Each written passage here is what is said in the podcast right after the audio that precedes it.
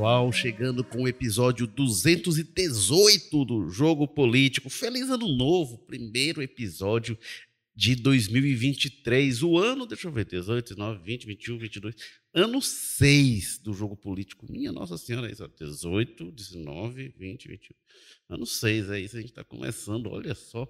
A gente começou antes das eleições é, de 2018, pegamos ali todo o processo de campanha da eleição de Jair Bolsonaro até a saída dele do poder. E hoje o assunto é governo novo, são governos novos. Governo Lula, como está começando, é, governo Delmano de Freitas aqui no Ceará, e também a gestão do José Sarto, que tenta aí um recomeço. É, então a gente vai passear por esses assuntos, como começa o governo Lula, quais são as primeiras atitudes, revogaço, um monte de medidas anunciadas, ministros tomando posse, o Camilo Santana no MEC, enfim, vários outros ministros, né? a maioria aí já, já empossada ou sendo empossada nesses dias. É, empossados eles já foram, né? já teve o ato de nomeação, mas assumindo o cargo, cerimônias formais, oficialmente. Lula, que Lula e a equipe chegaram lá no Palácio do Planalto, estava tudo trancado, passaram a chave, tiveram que chamar o chaveiro lá para poderem entrar. Bem mais tranquila a entrada de Almano de Freitas aqui no Ceará. Primeiro dia foi lá em Brasília, compromisso com ministros, e agora bateria de reuniões é, com secretários que ele vem mantendo. E aqui no Ceará, prefeito aqui em Fortaleza, na capital, né? prefeito José Sarto é, anuncia uma reforma do secretariado, mudanças importantes aí na metade do mandato, aí para a segunda é, é, metade, a segunda parte aí. Sarto que já disse que pretende ir para a reeleição. Então a gente vai passear por estes assuntos e para falar sobre isso a gente tem aqui a presença de Walter George, o a gente vira o ano, mas os rostos não mudam. Você vai ver aqui a, a, a, o Walter George continua com a gente, não está de férias, é, diretor de opinião do povo e colunista de política. Bem-vindo, Walter. Feliz ano novo. Não é a primeira vez que a gente se vê este ano, né? Mas feliz ano novo aqui no ar. Aliás, a gente, desde o dia primeiro, a gente já começou ah. a se. Não, não sete horas da manhã, porque eu não cheguei ali ver lá pela Assembleia, mas, enfim, desde o dia primeiro a gente já está nas lides. É, é mais uma. Sete da manhã, ali, mais um... você estava lá passeando ali na posse, eu estava aqui na, na, na, mais, no trabalho é, da labuta. Mais um ano, né? Como você diz, o ano seis do, do programa, e o cenário político nesses seis anos alterou-se bastante. E teve uma nova reviravolta, digamos assim, imaginária, nesse ano de 2022 para 2023. Vamos ver o que é que isso, o que é que isso aponta. Vamos continuar aqui discutindo. E não estou de férias, né? você tem razão. Só estarei de férias no mês que a lei me permite. É assim, uma vez por mês, uma vez por ano, uma vez por mês. Quem dera fosse. Vocês estão ouvindo aí, né? Vocês estão ouvindo. Depois disso que é brincadeira é minha. É uma imposição legal, né? É como os deputados que quando aumentam os próprios salários dizem que não, é só ali seguindo é, a, a legislação, a lei, a lei, né? Sou cumpridor de lei, né? Bom, gente, e temos também aqui, aliás, antes de chamar o próximo participante, a gente tem também enquete no YouTube. Quem quiser comentar lá com a gente no YouTube, participe. A gente tem também enquete. Você acha que o governo Lula começa melhor ou pior que o de Bolsonaro? Quem quiser, comenta lá, a gente vai trazer aqui os resultados, as participações. É... Bom, e dou também meu bom dia, bem-vindo para o Carlos Maza. Feliz ano novo, Carlos Maza. Também não é a primeira vez que eu estou lhe vendo esse ano, não, mas bem-vindo mais uma vez. Opa, Érico, Walter, pessoal que está acompanhando a gente. Feliz ano novo a todos nós, né? É um sexto ano né, do podcast seguido aí, pelo que você fala. Vou confiar na sua informação aí, apesar de eu não, não ter checado. Ano seis. Então. é, pois é, vamos que vamos. Muita novidade, muita notícia aí. Dois governos novos que assumem aí, Ceará, Brasil. E como se não achasse bastante, o prefeito José Sarto resolveu, né? Neste momento tranquilo de notícias, que não está acontecendo nada, ele resolveu dar uma reviravolta aí no governo, fazer um Sarto 1.5. Vamos ver, a gente vai comentar isso já já. Pois é. Bom, o Jogo Político está ao vivo todas as quartas-feiras, é, a partir de 10 da manhã, no YouTube, no Twitter, no Facebook do O Povo. E a gente está também nas plataformas de áudio, no Apple Podcast, Spotify, Amazon Music, Google, é, é, Rádio Public, deixa eu ver aqui se tem mais algum. É, tem também. Acho que é isso. Spotify, Amazon Music, Google Podcast, Rádio Public. E estamos no Povo Mais também, a plataforma multi-streaming de jornalismo e cultura do povo. Como eu falei, quem quiser acompanhar a gente é ao vivo é, é, e comenta lá, participa do chat no YouTube. É, o Walter Jorge, eu vou pedir para você comentar o começo do governo Lula, nosso primeiro assunto, e lhe transfiro logo a pergunta da enquete. Você acha que o governo Lula começa melhor ou pior que o de Bolsonaro? Eu acho que ela começa melhor no contexto de país pior e de mundo mesmo. Né? É, eu acho que a, porque a grande questão aí, e aí não é, não é o fato de ser Lula, o estilo Bolsonaro era um estilo que é, gerava muitos problemas. Era um governante que, fugindo ao que é a tradição de qualquer governante, ele trabalhava para gerar crise. Então ele impedia que você, que a sociedade, digamos assim, é, tivesse um tempo de calma.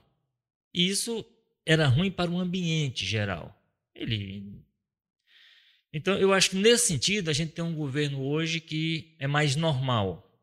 É mais normal no sentido de que você não é um governo que gera suas próprias crises, por iniciativa ou por decisão dele.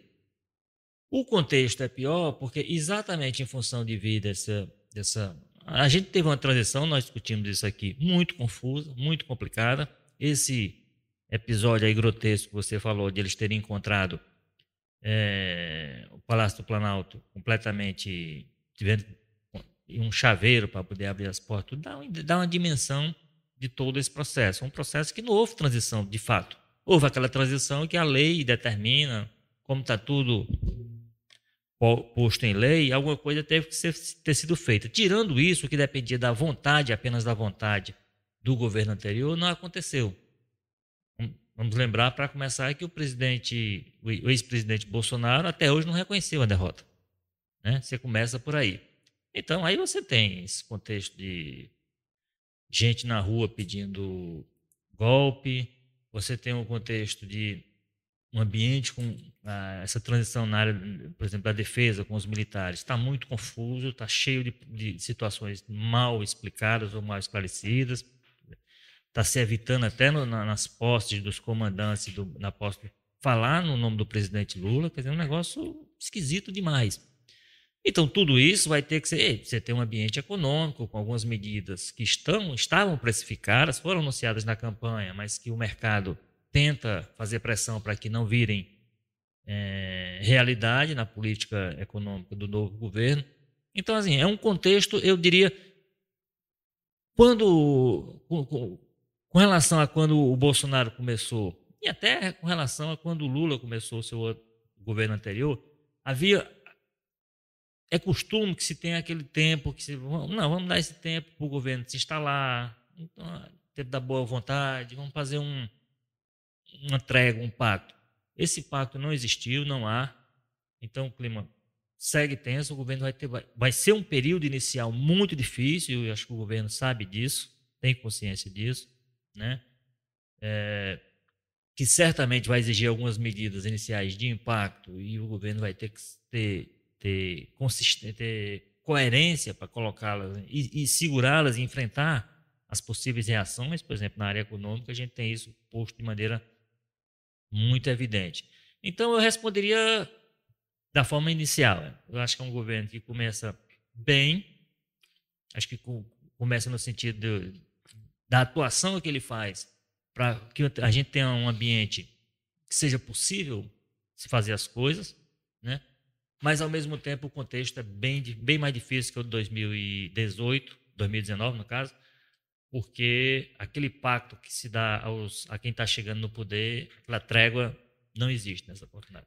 É, eu acho que até, acho, não sei se foi o Eduardo Bolsonaro, um dos filhos do presidente, que até comentou no Twitter nessa linha de que assim, o Lula não tem, não encontra o cenário de 2003 muito longe disso, né? É, Carlos Maza, qual a sua avaliação sobre estes? Então, é, é, é, pouco, não é um balanço meio cruel agora, né? Mas assim, dos primeiros dias é, do Lula. Pois é, é, Érico Walter, eu acho que, de fato, pelo menos começa um governo, né? Não sei se é melhor ou pior, mas é um governo, né? Lembrando que no início da era Bolsonaro, essa hora, a gente estava prestes ali a entrar naquela grande, importante discussão cívica sobre o que é um Golden Shower, né? O Paulo Guedes tinha acabado de dar aquelas declarações falando um monte de besteira sobre o Mercosul, como se fosse chutar o balde, sair do, do acordo. Depois não fez nada daquilo, ou seja, quem concordou com aquelas frases dele deveria estar decepcionado, porque nada do que ele falou com, sobre o Mercosul ele fez. Parece que ele só estava querendo soltar aquelas bravatas ali, gerar manchetes. Enfim, né? E, inclusive o Bolsonaro deixa esse legado aí, como o Walter bem lembrou, de a gente ainda ter aí um mundo paralelo de pessoas que dizem que o general Helena é o presidente e que é tudo um cenário, tudo é uma farsa, aquela posse do Lula foi um ensaio, foi um negócio forjado e que na verdade o Bolsonaro vai voltar, enfim essa, né, essa onda aí desse pessoal que ainda está na porta dos quartéis e tudo mais. É, e todas essas histórias aí, né, essas declarações do Bolsonaro, do Paulo Guedes, essas polêmicas, vamos combinar.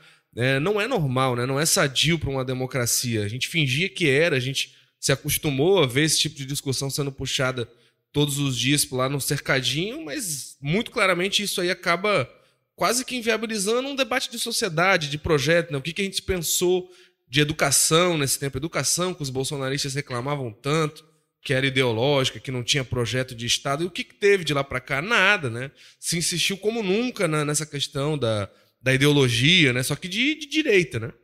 Então, pelo menos tudo que a gente está vendo aí do Lula até agora, bem ou mal, tenha raiva ou não, critique ou não, pelo menos volta-se a uma esfera de governo, né? De debate, de questão de o que vai para frente ou não. É, agora, uma coisa que eu tô achando curiosa, Érico, é. A gente ainda tá nesse inicinho, o pessoal que apoia muito o Lula tá muito ali ainda, né, naquele clima de carnaval, da vitória, da posse, né?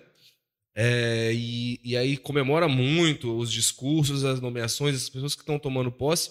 Agora tem uma questão, um detalhe do governo Lula que vai ser muito interessante de ver como é que isso vai desenrolar nos próximos anos, que é o governo Lula não tem neófitos, né? Não tem menino, né? Não tem pessoas assim, sem experiência quase na política, ou pelo menos com respaldo na sociedade. O Lula apostou alto. Você vê que o, staff dele é basicamente de ex-governadores, ex-ministros, ex-senadores, gente que tem muita força política local é, e grandes pessoas nos temas com repercussão na sociedade. Ontem tomou posse o Silvio de Almeida, né, advogado da USP, professor, um dos maiores intelectuais do, do Brasil, né, é, em dezenas de assuntos, em democracia, em questão racial.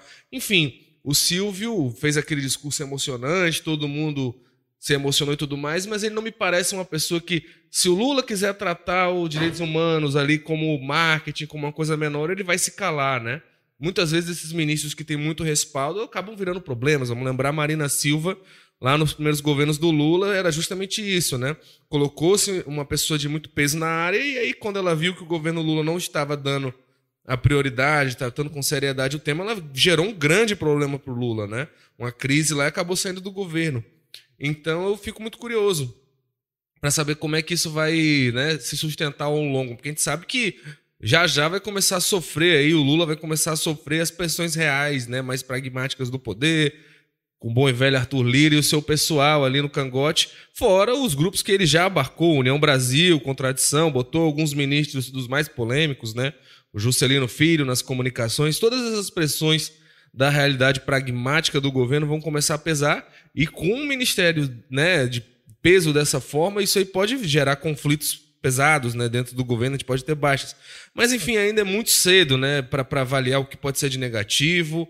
É, o que eu destacaria mais é, é, mais de positivo mesmo, né? Até agora. A gente volta a debater sociedade, né? Que bom, que saudade. Vamos falar sobre se você apoia o projeto ou não, de questão né, de casas populares, essa questão de que ah, vamos aumentar o orçamento para pagar programas sociais. Eu acho que esse é um debate muito mais interessante do que o que é Golden Shower, de, de atacar a urna eletrônica com acusação sem pé nem cabeça, né? Todas aquelas tosqueiras absurdas que a gente acabou normalizando, né? Mostrar cloroquina para EMA, enfim, né? Vamos virar a página e começar a discutir aí o país, bem ou mal, tendo raiva ou não, apoiando ou não. Pelo menos a gente está debatendo coisas né, reais e que tem pessoas eleitas ali para intervir nessa discussão. É, a enquete está quente aqui, né? Que é, você acha é, que o governo Lula começa melhor ou pior que o do Bolsonaro? Até agora 56% dizem que melhor e 44% uh, pior. Eu, é, eu vou na linha que o Maza diz, eu acho que não tem nem comparação, né? mas uh, eu digo até que eu estou surpreso com o início do governo Lula, porque acho que começa melhor que o de 2003, inclusive, nesse cenário mais adverso, como o Walter colocou. E me surpreende porque eu estava achando a transição muito confusão, um negócio assim meio sem rumo. E parece que quando começa, parece que aquela confusão, parece que tinha um norte ali. E as coisas parecem acertadinhas, parecem uma série de medidas que eu tenho achado é, interessantes. Nesse sentido do que o Maza coloca, né? a gente tem um governo que vai fazer atrapalhada, que vai fazer bobagem, que vai cometer erro, vai ter seus acertos também, e vai, vai acertar e vai errar. Vai ter coisas boas e coisas ruins. Que vai ter corrupção, né, Érico? Vai, vai, vai ter. Ser, tem que ser muito. Como, né, teve, como teve corrupção no governo Jair Bolsonaro. Pois é, tem que ser muito sem noção é. para achar que um nome altera um quadro, então, um problema teve, histórico. É, achar que chega. É. A questão é que assim, a gente vai ter um governo que vai acertar, vai errar, vai ter coisa boa, coisa ruim, como qualquer governo. A questão é que o governo do Bolsonaro era uma coisa é, é, é anômala. E é isso que eu acho que a gente tem de mudança, e a gente vê uma retomada de uma normalidade na relação com o poder legislativo, com o poder judiciário, principalmente, com a imprensa, com, a, com nas relações internacionais. Então, acho que isso é, é um ganho, sim.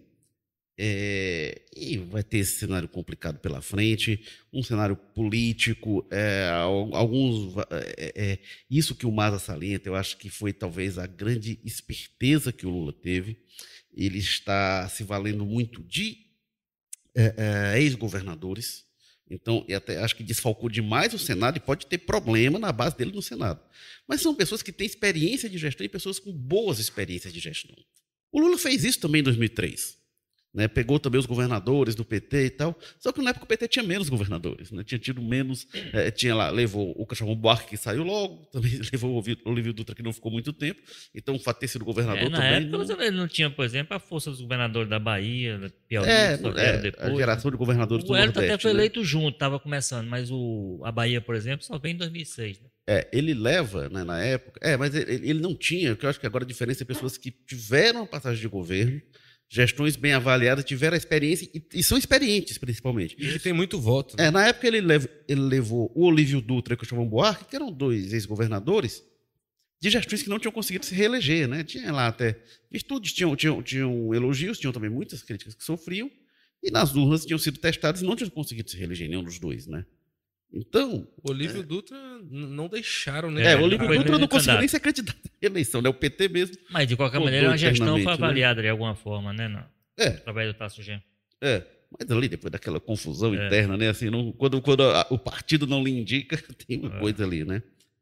É, bom, e, e, aí, o mais é cedo, né? Assim, tem essas dificuldades que tem tido.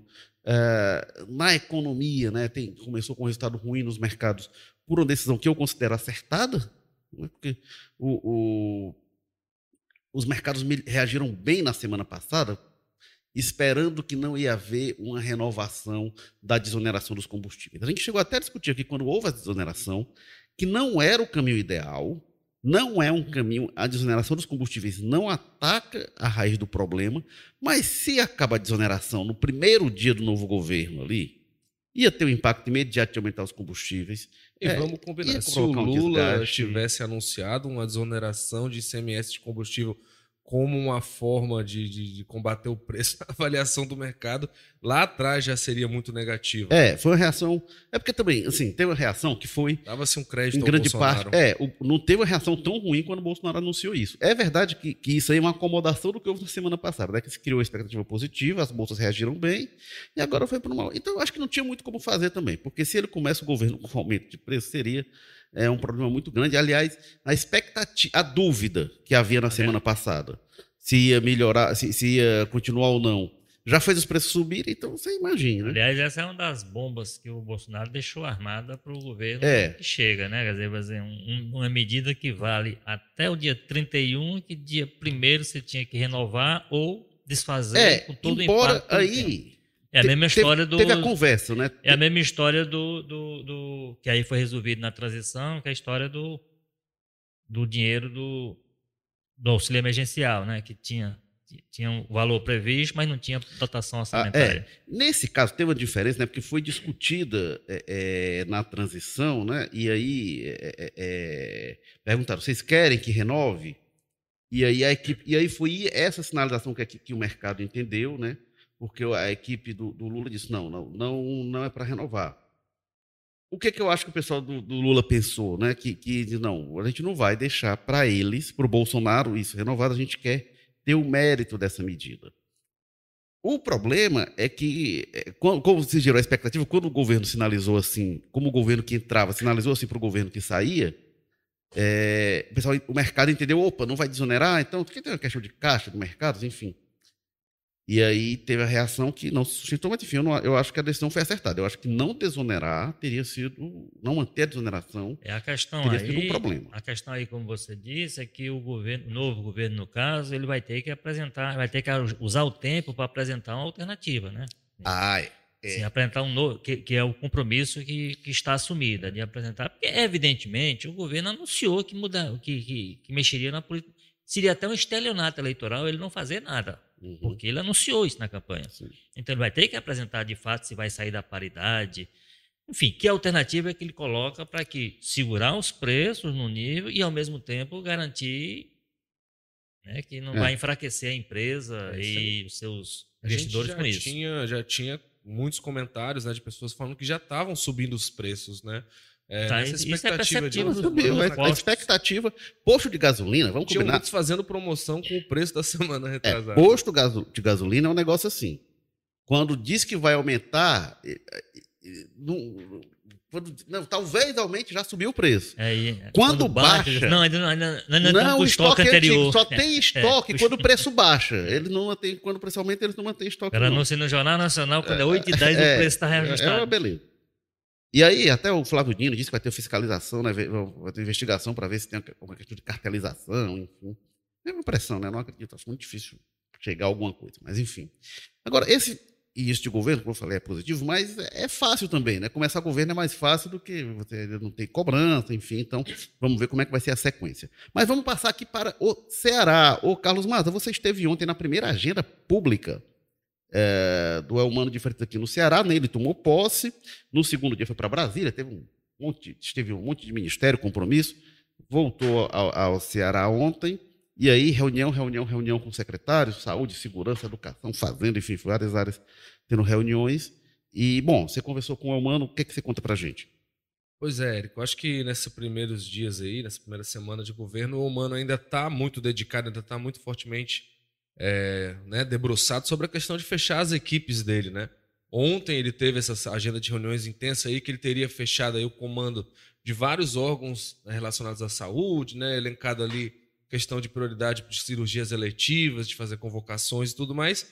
E o, a das órgãos da segurança pública, né? Ele teve reunido bastante tempo com Samuel Elânio, né? O novo secretário da SSPDS, já teria né, é, recebido ali uma lista com nomes para comando da Polícia Militar, né, da PFOS, de vários órgãos da segurança, e teria batido. Ainda não foi feito anúncio, né, pelo menos enquanto a gente não entrou aqui no podcast, mas a expectativa é que saia hoje, né, pela manhã ou pela tarde, já os novos comandantes. Provavelmente à tarde, forças. mas não está 100% confirmado sabe, até é, agora. É, a gente sabe que já teve ali o secretariado, acabou saindo aos 45 do segundo tempo, né?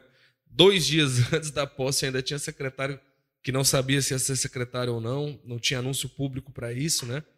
É, então a gente ainda está numa fase muito forte de formação de equipe, que a gente vê pelas conversas ali do Humano do pessoal, é muito focada nisso, essas reuniões.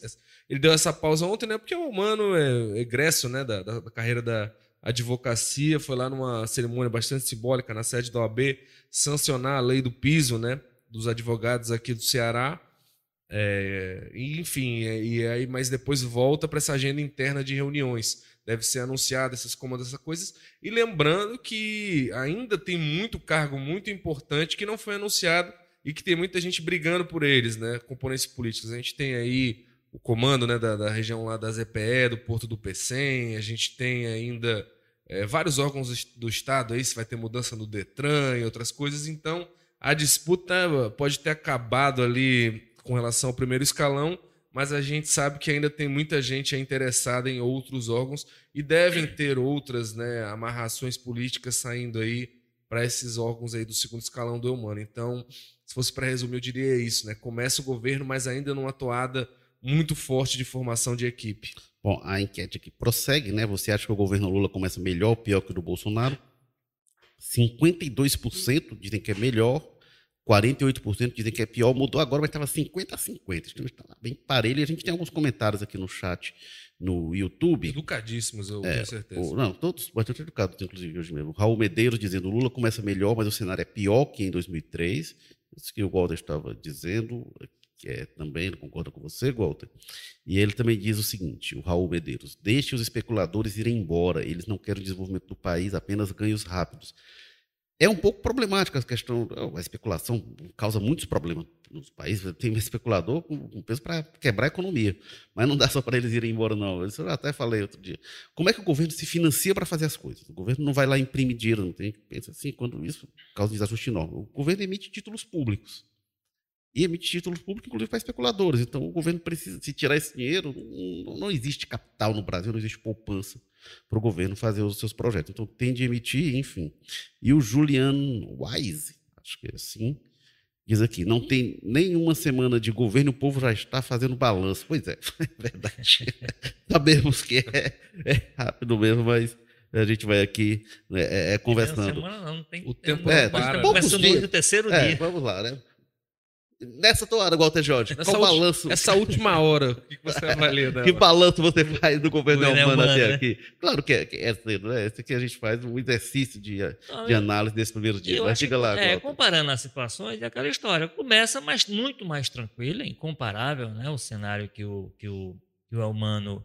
E inclusive, para Mais monótono até, né? Inclusive, no caso dele, num contexto melhor do que o, o do Camilo há oito anos e há quatro anos. Seja, há quatro anos o Camilo estava tomando posse aqui como governador, com Bolsonaro em Brasília e todas as incertezas que isso representava, e boa parte delas confirmadas, né? como, como certezas. Então, é, é, é... há oito anos, o Camilo a- a- tomava posse aqui com a Dilma em Brasília, mas a Dilma com data marcada para cair. Né? Todo mundo sabia que aquele governo seria um governo marcado por crises e muito pressionado. Então, o, Cami- o, o, o Elmano, ao contrário, ele assume um outro, no, no- ele- uma máquina que ele já conhece, que é uma máquina que ele, com todo um discurso de continuação, de tocar as coisas que estão dando certo para frente, é, mudar muito pouca coisa, apenas como ajuste. E no cenário nacional, Lula voltando ao poder. Né? Com toda, todas as problemáticas que isso, dentro do que a gente já discutiu aqui, representa, mas é diferente de você, há quatro anos atrás, assumir com Bolsonaro. Então, eu acho que começa com essa. Com essa ele mo- demonstrou no processo de transição, sinceramente, do meu ponto de vista, mais dificuldade do que eu imaginava para montar o secretariado. Evidentemente, tem essa crise com o PDT que não foi resolvida, né? não se conseguiu fazer uma reaproximação que repactuasse a, a aliança, né? Então, tem conversa com parte do PDT, tem gente do PDT dentro do governo, mas o PDT não se sente representado, aquela coisa toda. Então, não tá, a coisa não está ajustada com o próprio senador Cid Gomes. Então, ah, tem essas confusões mais no âmbito político, mas é um cenário muito mais tranquilo, né? O que, em certo sentido, é um pouco mais, um pouco mais não, mas é tão desafiador quanto o cenário que o Lula recebe, né? Que o, a função dele será com, com uma equipe que montou, e montou uma equipe de um cara de um perfil até surpreendente, né? Porque é muito pouco política, muito, muita gente técnica, embora com indicação Muita gente experimentada na, na, na gestão. ao contrário do Maza disse que o o Lula fez de apostar em grandes nomes, ele fez o contrário, ele evitou grandes nomes na equipe dele. Então, muito embora sejam pessoas que a gente identifica ali, representa esse partido, ali representa aquele, mas são pessoas que precisarão mostrar sua habilidade, sua competência para os cargos, exercendo esses cargos, porque há muito pouca memória em relação a elas e a eles, que agora, com algumas inovações interessantes, né, essa história do, do espelhamento nacional, porque ele gera a criação do, do do da Secretaria do, dos povos indígenas, essas coisas todas, vamos ver como é que isso vai. E com essa questão, que era um compromisso dele de campanha, que ele conseguiu cumprir liter, de, forma, de maneira literal, matemática, ou seja, metade do secretariado é formado por mulheres, então, com essas características próprias e interessantes para a gente acompanhar, mas acaba sendo, no meio de tanta monotonia, como disse você, algumas incertezas por conta disso. Ele trouxe muita gente nova para o cenário. E essas pessoas a gente vai precisar, aí sim, vai dar um tempo para elas, para poder fazer um balanço mais apurado mais adiante. Agora é um cenário comparativo, comparado ao nacional, muito mais tranquilo e muito mais favorável ao Elmano para que ele deslanche no carro. O Elmano tem algumas metas que eu acho muito interessantes. Ele estabeleceu. Uma delas, zerar a fila de cirurgias eletivas. Eu acho que é um objetivo concreto na saúde, possível, mas trabalhoso, complicado. Eu acho muito interessante. Se ele conseguir isso, assim, você tem um, uma situação de cirurgias. Nossa, isso mexe muito com a... Gente, é, é, quem tem plano de saúde, às vezes sabe o, o suplício que é você está esperando uma liberação de cirurgia. Independe do setor público, ter de pegar uma fila de meses, precisando fazer uma cirurgia, saber quando vai sair. Nossa, então é. E tem outra que essa é mais complicada ainda, mais desafiadora, mas eu acho que precisa ser a meta central do governo humano: combate às facções criminosas, de estruturação das facções e a questão dos territórios. E aí isso é, passa muito pelos comandos que o Maza falou, que vão ser anunciados e que vai ver que linha vai ter uma tendência de continuidade, né, como em todo governo, mas vamos ver como será. Vamos passar então para o governo José Sarto, Carlos Maza. Ontem à noite a gente ali, tranquilo, um dia calmo, depois de, de começo de ano, tudo muito turbulento, de repente começa o anúncio de uma reforma no secretariado, 13 mudanças, né, mudanças importantes, já tinha é. tido uma que saiu mais cedo, né? Que tinha sido a exoneração do Hilário é, Marques. O Hilário anunciou que estava saindo. E parecia uma coisa isolada, né? Assim, não se sabia é, é, é se tinha ali uma questão isolada. É, compreensível é, é, a saída do Hilário. O Hilário era o único petista na prefeitura. O que não era compreensível era, era ele ainda estar lá. É. Desde, desde, sei lá, a pré-campanha do Não era compreensível passado. a chegada no momento que aconteceu, muito menos a permanência depois. É, o que, que acontece com o Hilário? Ele, no começo do ano, o Mas acompanhou bem, né? A gente analisou aqui. Ele é, é, foi indicado secretário dos Direitos Humanos, Direitos Humanos e Proteção e Desenvolvimento Social. E, bom, uma articulação ali que passou pelo Camilo. Camilo costurou isso é, o CID também teve um envolvimento, ele foi, o PT entrou no governo do Sarto, o, o, o, PT de Fortaleza não gostou, né? o partido não sabia, aquilo causou reações, enfim. Mas o fato é que o Sarto passou, o Hilário passou um ano na gestão Sarto, e a entrada dele não significou qualquer aceno é, do PT em direção ao Sarto. Passou por isso, aquilo ali era uma composição que olhava para a eleição. Passou por isso quando chega em julho, eh, o clima já foi piorando ali a partir de março, abril, quando a Isolda tomou posse, a coisa se acirrou muito entre PT e PDT, e julho teve o rompimento, e ali a situação do Hilário ali ficou bastante complicada. Então ele saiu, mas era compreensível. Mas aí depois veio muitas mudanças. Mudanças de caráter político e administrativo. Administrativas principais na saúde, entre o João Borges, é, ex-presidente da, da Unimed Fortaleza, pediatra, e no IJF entra o Daniel Holanda, que foi é, é, é diretor do HGF, enfim, bastante experiente na gestão hospitalar. É, e tem também uma mudança curiosa, né? porque o Ferrúcio Feitosa ele estava na conservação de serviços públicos e o João Pulpo estava na gestão regional, e eles trocam. Né? O Ferrúcio vai para a gestão regional, que é o coordena o trabalho das 12 regionais de Fortaleza, e o João Pulpo vai para a Conservação e Serviços Públicos, que ele já comandou na gestão do Roberto Cláudio como prefeito. E era uma pasta que tinha muito destaque, inclusive. Conversando ontem com o nosso colega João Marcelo, ele destacando isso, né? Era uma gestão que, na questão da mobilidade, ganhou muita visibilidade com o Roberto Cláudio e não manteve é, com o, o Sarto. Não sei se passa por aí a mudança. E o Ferrúcio, ele já foi secretário regional ele era secretário da Regional 2 com o Roberto Cláudio e agora vai coordenar o trabalho das regionais. Ele conhece bem essa área, enfim. É, o que a gente. É, os dois, né, o Ferrúcio e o João Pulpo, Eles é, saíram da prefeitura para a campanha do Roberto Cláudio no ano passado, passaram um tempo fora, voltaram e agora trocam de lugar. E são duas secretarias das regionais e, e da conservação de serviços públicos que estão muito perto da população. É aquilo que as pessoas mais veem, o mais imediato da cidade, muito pulsante. Então o Sarto mexe nisso. E aí mudanças políticas. Né? Três vereadores entram. É, o, o Wellington Saboia, do Partido da Mulher Brasileira, o Renan Colares, do PDT, ele vai para a Regional 6, o, o, o Wellington vai para o PROCON. O, Renan vai para a Regional 6, ele é filho do Fernando Hugo e ele assume a, regional responsável lá pela região da Messejana, é o reduto político da família. Está em casa, né? É. E o Wésio Feitosa, que é do PSB, vai para a Regional 9.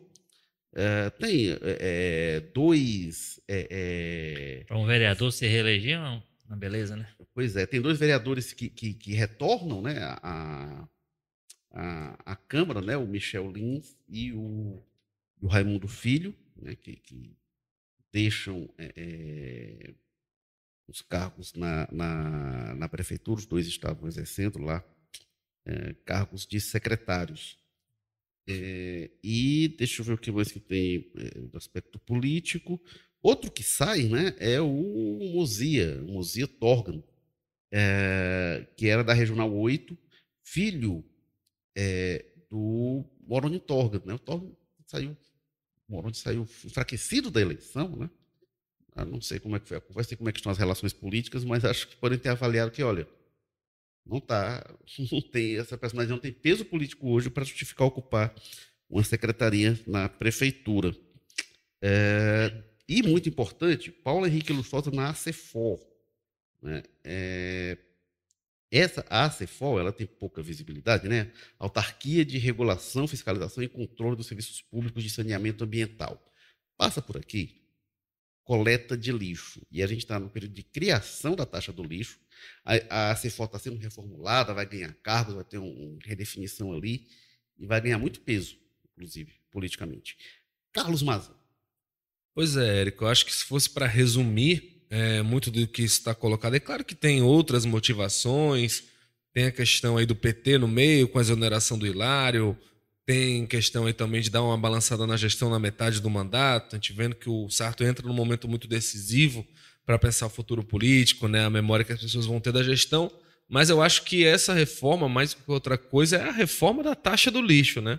A gente vê muito claramente aí no perfil das indicações a influência da votação, né? A gente sabe que o Sarto teve bastante dificuldade ali, teve um quebra-cabeça complexo para desenrolar ali na Câmara Municipal para conseguir a maioria simples lá e aprovar a, a, criação aí da cobrança, né? E muitos desses nomes que são colocados são de deputados da deputados não, perdoe, vereadores da própria base aliada que tinham demonstrado uma, uma né, maiores resistências a votar. Eu apurei na época que o Renan Colares foi um dos vereadores que teria procurado o Sarto ali antes da votação para dizer que ele não conseguia né, votar a favor, que estava sofrendo muita pressão dos eleitores dele, junto com outros vereadores do PDT, né, incluindo o Paulo Martins e vereadores outros da base, como o Fábio Rubens. E aí teve aquela mudança, né? Alguns vereadores saíram, assumiram suplentes. O Ezio Feitosa, que se eu não me engano era o quarto suplente, foi convocado para assumir, para votar sim, assumiu ali uma tropa de choque né, do sartismo disposta a comprar essa briga, votar sim, e agora a gente vê logo depois essa, essa mudança, né? Com vereadores ali como Wellington Saboia, que, que te, tinha bancada de dois vereadores do PMBB, que estava meio reticente, né? É, de votar a favor, mas acabou os dois votando sim. Então, muitos desses nomes que estão colocados aí refletem muito. O Ezio, que eu citei, que era quarto e votou só para voltar, é, votar sim, está aí de novo numa secretaria.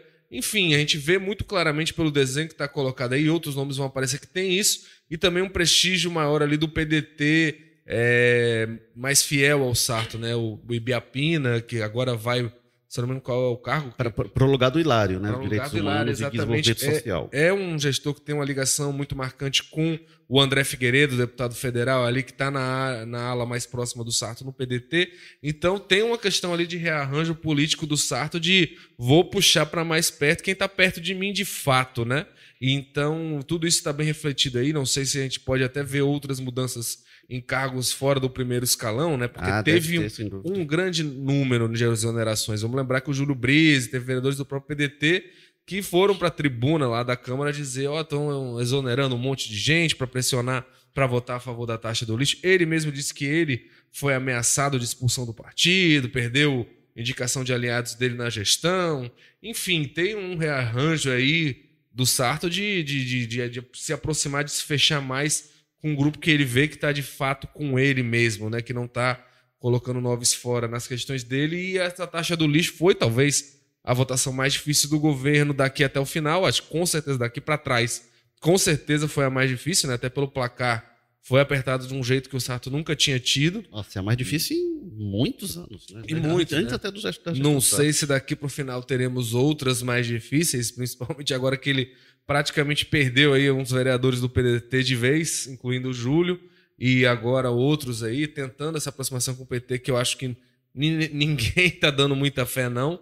É, então, mas enfim, foi uma votação muito difícil que já provocou reajustes muito grandes na gestão antes, né? Antes da votação mesmo, o Sarto concedeu isenções, mas também fez votar, eh, voltar suplentes, tirou vereadores para montar esse placar para conseguir aprovar. E essa reforma que vem agora vem muito na rebaba disso. Né? A gente está vendo aí o- as consequências políticas mais claras dessa votação. Não sei se vai pegar muito bem, né? A gente vê na repercussão, já que está até agora, já tem bastante crítica, né? O prefeito e tal, de mexer na gestão com base numa votação de um projeto que já era bastante polêmico por si só. Mas, é, mas a, a questão aí também é a seguinte: assim, não tem a ver com a votação do projeto, mas fundamentalmente, isso foi dito aqui em algum momento por um de vocês, isso é movimento eleitoral de 2024, muito evidentemente. Claro que ele precisa de votação de matérias com esse perfil antipopular, tarifa dessa que está criando, por mais que seja uma coisa de lei, não sei o que, isso na concepção da população, isso não, não, resolve nada, não ameniza nada, tem que fazer isso o mais distante possível da eleição. Então ele faz um tempo que dá para ele, olhando para frente, dois anos, recuperar alguma coisa e tal, tentar O amenizar, amenizar o, custo disso. O Aí- cálculo político é sempre esse, É, né? Assim, é. Vamos ter logo desgaste. O problema nesse caso é que teve desgaste em dezembro, a aprovação, oh, ufa, passou. Daqui a três meses, É, Começa a chegar- co- começa a chegar o é, boleto. a pessoa vai pagar todo mês e. e, aí o é, boleto sem todo, a cada 30 dias volta. Então, O assunto, o assunto eu acho o o seguinte, boleto não vai deixar o que se esqueça o assunto. não chegou É, pois para é. o saco do ponto de vista Pois político, é, o boleto, nem para o o contribuinte. boleto não vai deixar. Agora, fundamentalmente é isso, assim, faz isso a tempo de para ver se mais para frente consegue, se não resolver completo, amenizar, e aí faz esse ajuste na equipe, que aí tem a ver com isso, quer dizer, você falou, por exemplo, o Renan teve dificuldade lá, você contempla ele com uma secretaria importante, qual uma pessoa que tem atuação muito concentrada numa área e recebe o direito de ser um prefeitinho daquela área, né? Ele tá Forte recebendo. interesse dele. Então, né? então, e aí, ao mesmo tempo, se abre caminho na Câmara para um aliado que vem no lugar dele e vem disposto a votar com a prefeitura conforme ela orientar. Então, assim, é esse jogo, de, aliás, a foto que a gente coloca hoje é muito emblemática nesse sentido, né? Um jogo de xadrez que ele está que ele tá Ótima foto do Fábio Lima Sato lá. Pois é, então é tabuleiro de xadrez tabuleiro de gigante. xadrez, aquilo é, é claramente isso. A gente tem isso acontecendo agora. Às vezes você faz todo esse movimento com os cálculos e, e chega um resultado e a realidade não confirma, né? Agora ele vai ter que trabalhar essa questão da tensão com o PT, como é que resolve a questão PT-PDT na Assembleia para resolver a questão PT-PDT na Câmara, na Prefeitura. No... Então tem, um, tem, uma série de coisas que ainda precisa ser contemplada. Mas e, e, o que está em foco com esses movimentos todos desse momento é claramente a reeleição do Sarto. É, eu, eu Projeto de diria, eu diria o Walter, é, é, do ponto de vista político, a mexida em relação ao Hilário, eu não sei se já foi o Sarto dizendo, eu não vou ter o PT mesmo, depois de, todas as Repente. conversas que teve com a Amanda, eu não sei se. Ou ele tenta dizer, ó, PT, se vocês ou vem ou não vem e tal, e qual é? Tentando dar um ultimato.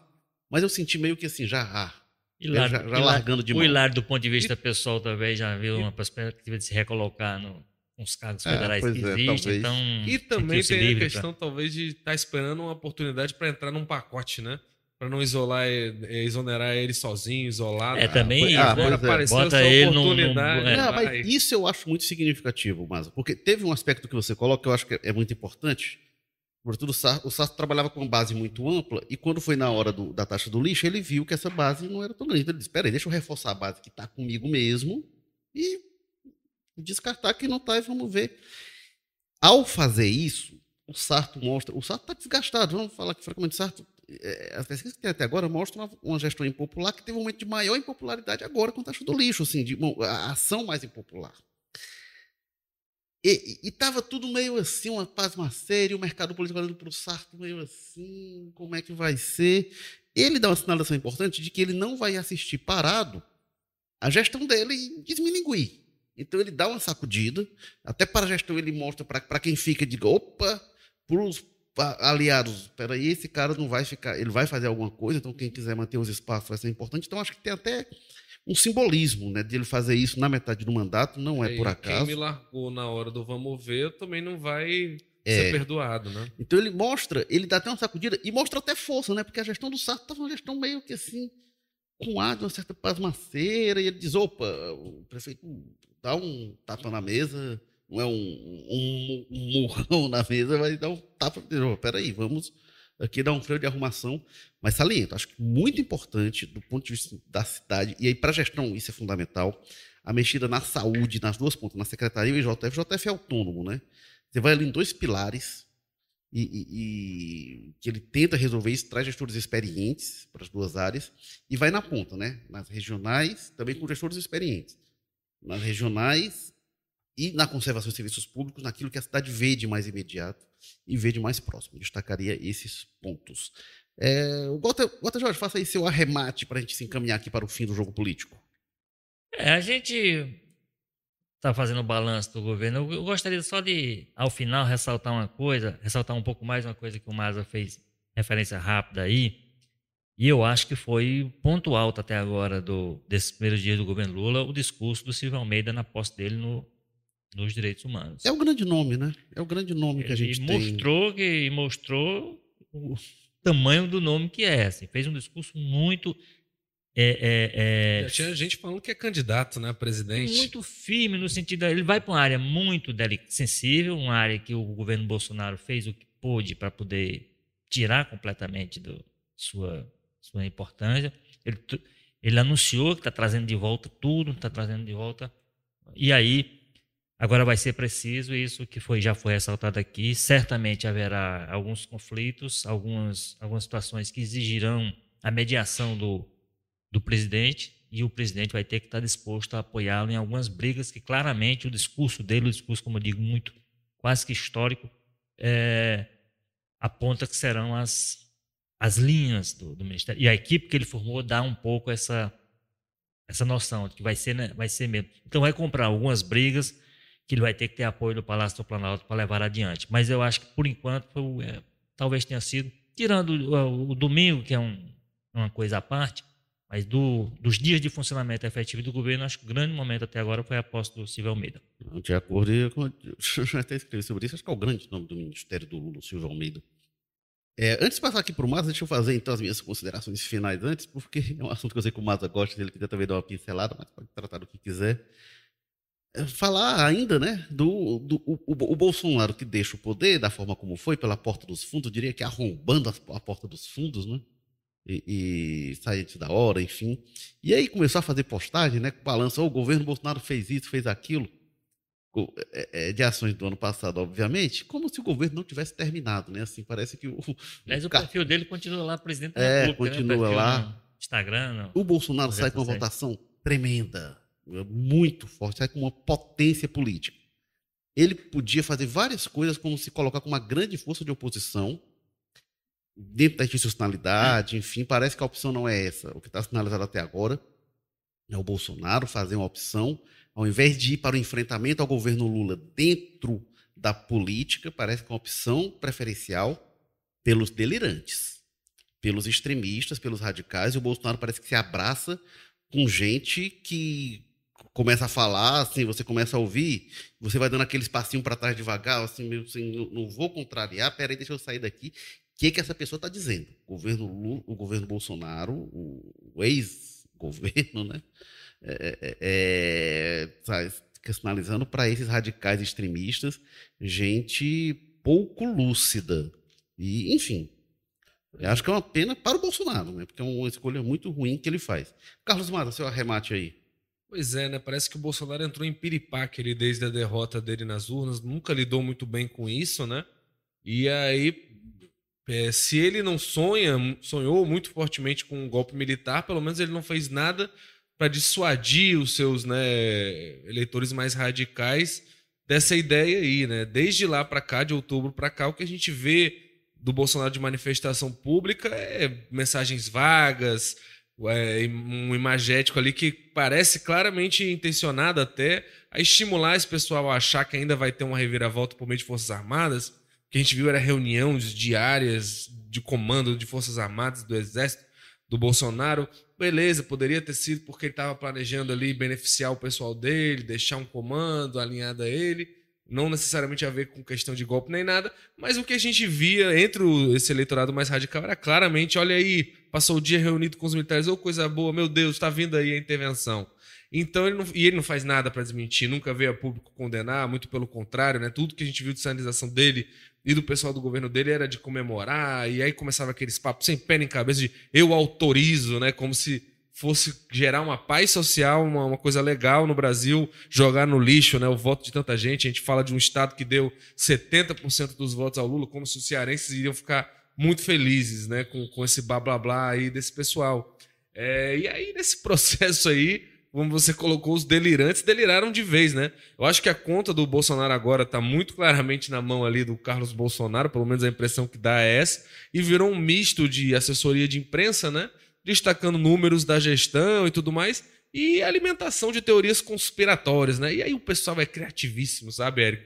Eu admito que eu tô um pouco nesse vício negativo aí que eu queria me livrar, mas eu não consigo, cara. Eu acompanho fervorosamente, né, os grupos de Telegram desse pessoal, os, os canais de YouTube, bicho, e é realmente inacreditável o nível na, das teorias de conspiração. É um negócio que me dá muita diversão, apesar de eu achar que me adoece um pouco também, eu deveria parar. E aí as últimas é que o Bolsonaro saiu do Brasil para que a comunidade internacional não chame de golpe. O Heleno, que é o presidente de fato, porque assinou-se um decreto invisível de GLO, e aí eles estariam só deixando os esquerdistas assumirem para se incriminar. É uma história muito parecida com o que houve no Trump lá nos não, Estados Unidos. Não, jogada de gênio. É, é um estrategista. É, para mim, a, a, cereja do bolo é que dizem que os navios de guerra do Catar estão na costa brasileira, prontos ali para declarar guerra ao Brasil para defender o Bolsonaro. Enfim, o poderoso é, é né? E, e, parece que o pessoal não larga o osso, né? Já, já teve após, já teve uma matéria, mas é tudo falso,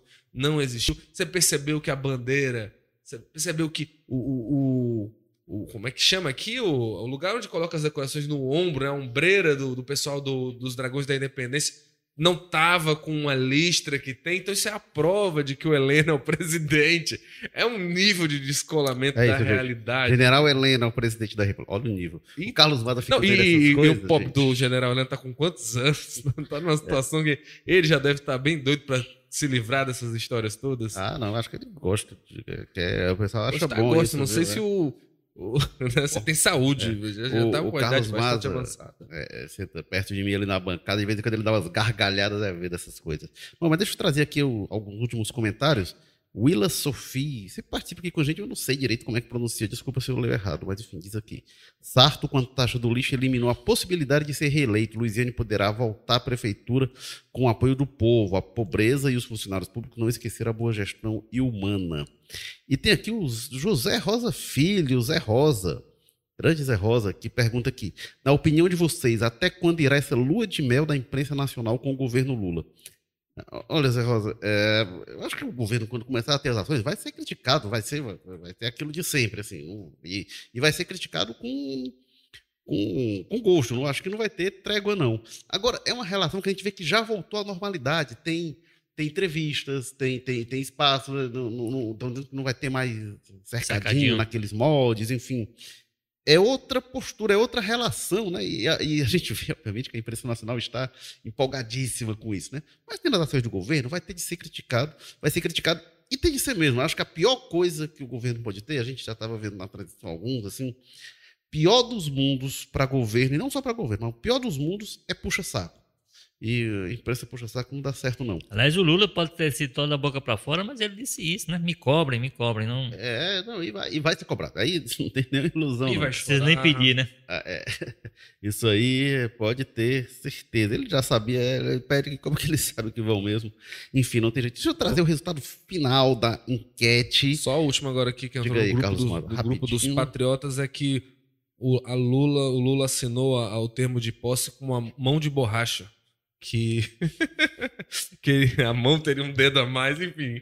É, é uma, é uma fonte de informação. E esse grupo que eu tô tem 20 mil pessoas, cara. a- é todos os dias usando e se informando com base nisso. Eu fico pensando a qualidade do conteúdo que deve se irradiar, né? Para tanta a quantidade de gente deve ser afetada por uma informação desse naipe aí.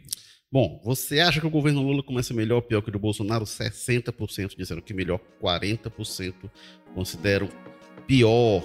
Este, pessoal, foi o Jogo Político, episódio 218, que tem na técnica o Bruno Silva, estratégia digital do Diego Viana, edição Nicole Vieira, diretores executivos de jornalismo Ana Nadaf e Eric Guimarães, lembrando, quarta-feira que vem, 10 horas, a gente está de volta.